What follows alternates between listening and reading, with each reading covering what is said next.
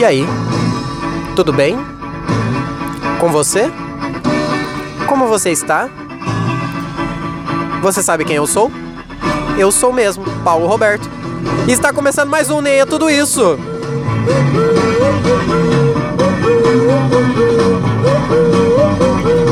E aí, tudo bem com vocês? Como vocês estão? Vocês acordaram bem hoje? Tomaram um café da manhã? Ou não deu tempo? Deu tempo de tomar café da manhã ou não deu? Pegou o busão atrasado ou não atrasou? Deu para almoçar pelo menos? Deu para almoçar pelo menos? Deu para comer uma comida? Espero que tenha dado, hein? Espero que tenha dado. Eu realmente espero que você tenha se alimentado bem. Tenha comido. É, independente do seu que comeu, eu espero que seu corpo tenha absorvido todo o nutriente que ele precisa para aguentar você.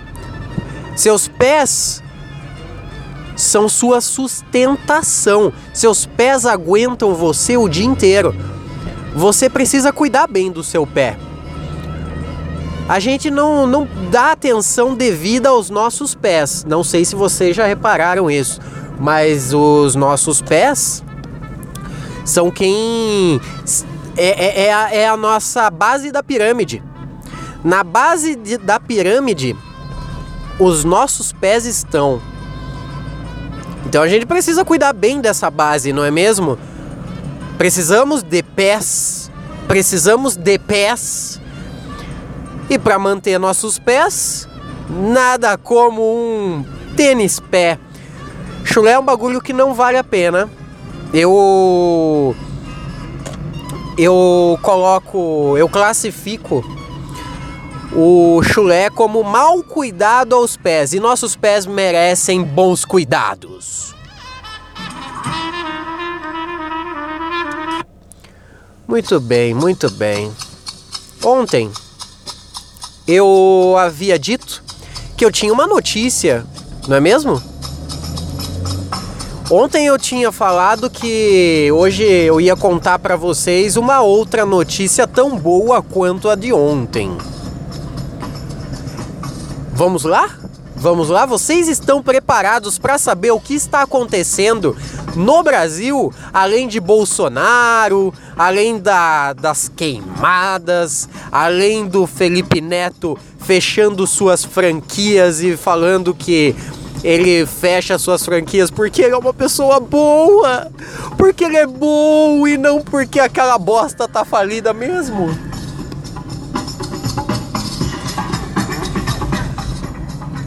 Esta semana, esta semana em Boituva, cidade vizinha nossa, praticamente. Já fui muito para Boituva. Já trabalhei em Boituva por um ano quase. Na época que eu trabalhava como um bom entregador de iogurte, um bom ajudante de motorista de caminhão. Aí, mais um ponto positivo, hein? Se se o rapaz do episódio de ontem tivesse um ajudante como eu em seu caminhão, hoje ele estaria ouvindo nem tudo isso. Bom, mas em Boituva, em Boituva, um casal acordou de manhã, foi tomar seu café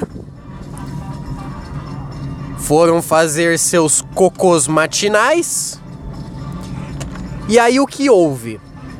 Houve que eles não encontraram o seu filho. Seu filho havia desaparecido. Exatamente. O filho do casal de Boituva desapareceu pela manhã desta segunda-feira.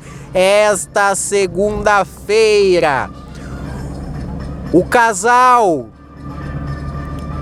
o casal já estava com, seus, com seu filho há 12 anos. 12 anos que o casal estava com seu filho e seu filho desapareceu. E é exatamente isso que você ouviu. Estava com seu filho. Por que você me pergunta? Como assim estava com seu filho? Seu filho tinha 12 anos? Não. Fazia 12 anos que o casal de Boituva havia encontrado um filhote de pássaro, um bem-TV. Sabe o bem-TV? Vocês já viram um bem-TV? O casal, há 12 anos atrás, em Boituva, encontrou um filhote de bem-TV machucado. Eles pegaram o filhote de bem-TV machucado e trouxeram para casa para cuidados médicos. O seu filho já é há 12 anos, há 12 anos. Não morreu, há 12 anos. Não foi embora, há 12 anos. Sobreviveu com a família. E detalhe, detalhe, Tico, Tico era o nome do pássaro, do seu belo bem-te-vi, do seu belo curió.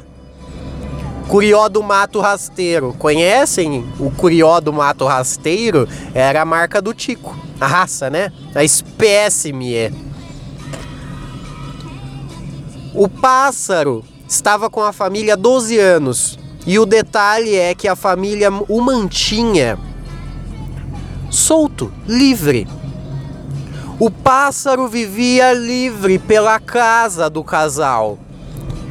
E quando digo pela casa, eu digo que eles abriam suas janelas, abriam suas portas, e o pássaro Tico, um belo colibri de cauda longa, saía voando por aí, deninhar por aí, brincar por aí, fazer passarinhices por aí.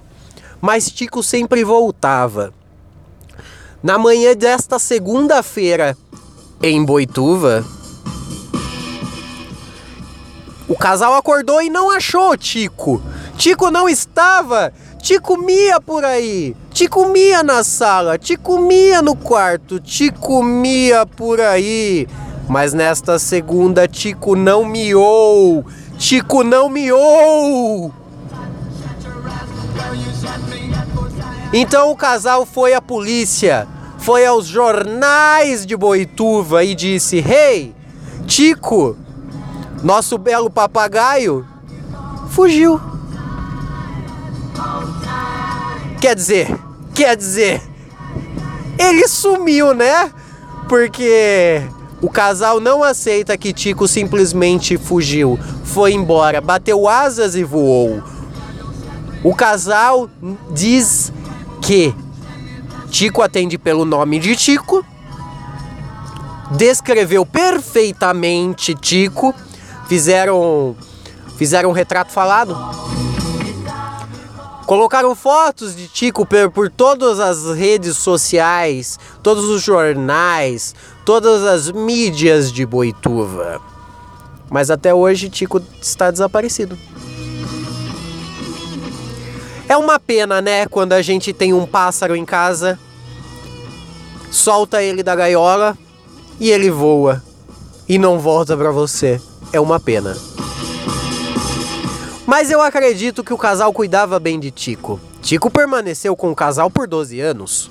Mas por que Tico decidiu ir embora do nada? Será que Tico fugiu? Será que Tico foi sequestrado realmente, como relata o casal? Será que Tico saiu voando e se perdeu? Esqueceu o caminho de casa? Tico não deixou migalhas pelo caminho, porque afinal Sabemos que pássaros comem todas as migalhas, não é mesmo?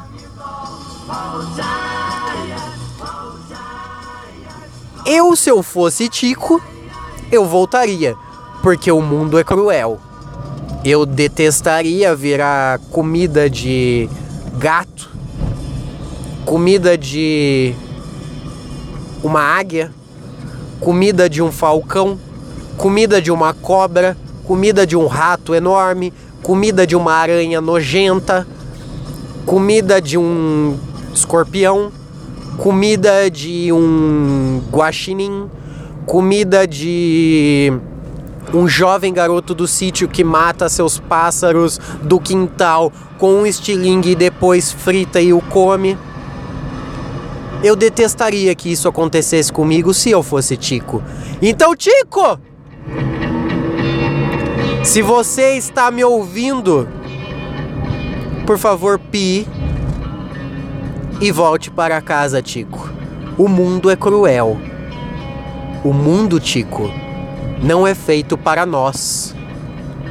Pardais da Índia. Esse é meu recado para você. Se você, assim como eu e Tico, está aflito nesse momento, espalhe essa palavra por aí. Conte para os outros sobre este podcast.